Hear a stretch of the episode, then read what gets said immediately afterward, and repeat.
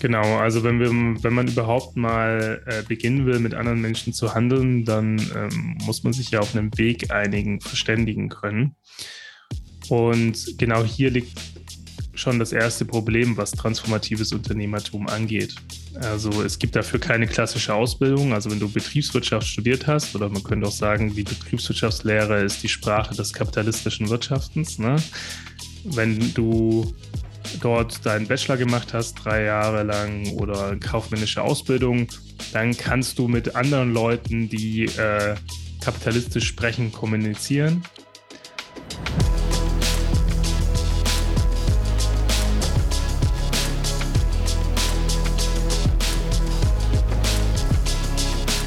Wenn ihr mehr über das Konzept der gemeinschaftsbasierten Gründung erfahren möchtet, werdet ihr am besten Teil unserer Mycelium Podcast Gemeinschaft.